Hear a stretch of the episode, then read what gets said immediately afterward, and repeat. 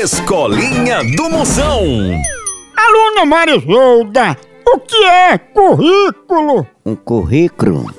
Não, é currículo. Um currículo que a gente faz um currículo num papel. A gente coloca no correio esse currículo. É o quê?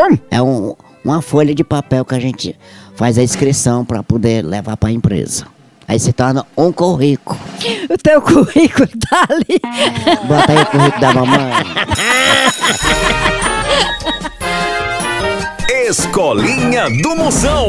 Tchau, au, au, au, almoção.